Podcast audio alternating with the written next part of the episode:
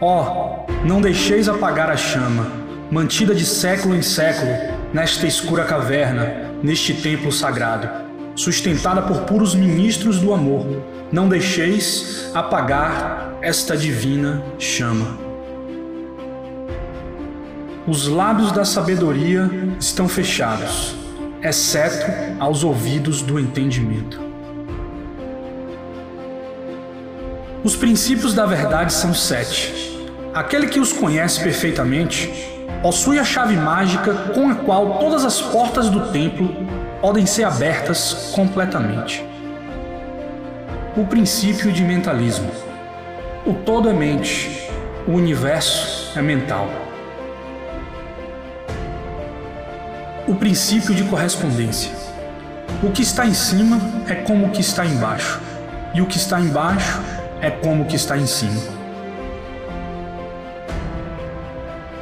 O princípio de vibração. Nada está parado, tudo se move, tudo vibra.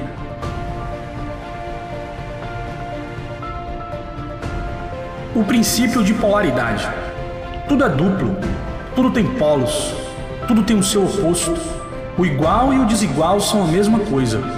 Os opostos são idênticos em natureza, mas diferentes em grau.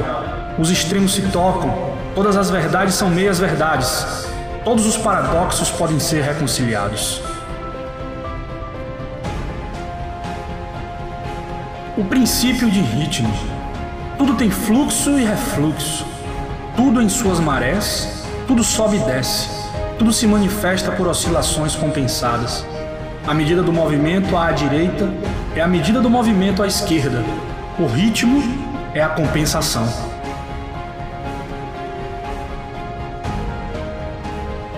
O princípio de causa e efeito.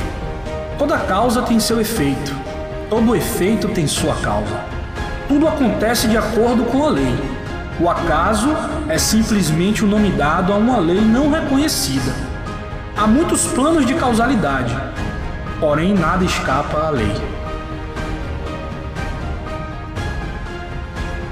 O princípio de gênero. O gênero está em tudo. Tudo tem o seu princípio masculino e o seu princípio feminino. O gênero se manifesta em todos os planos.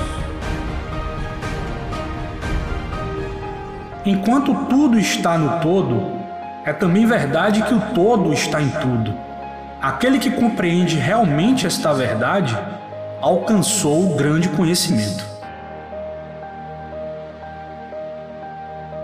A posse do conhecimento, sem ser acompanhada de uma manifestação ou expressão em ação, é como um amontoado de metais preciosos, uma coisa vã e tola. O conhecimento é, como riqueza, destinado ao uso. A lei do uso é universal e aquele que viola esta lei sofre por causa do seu conflito com as forças naturais.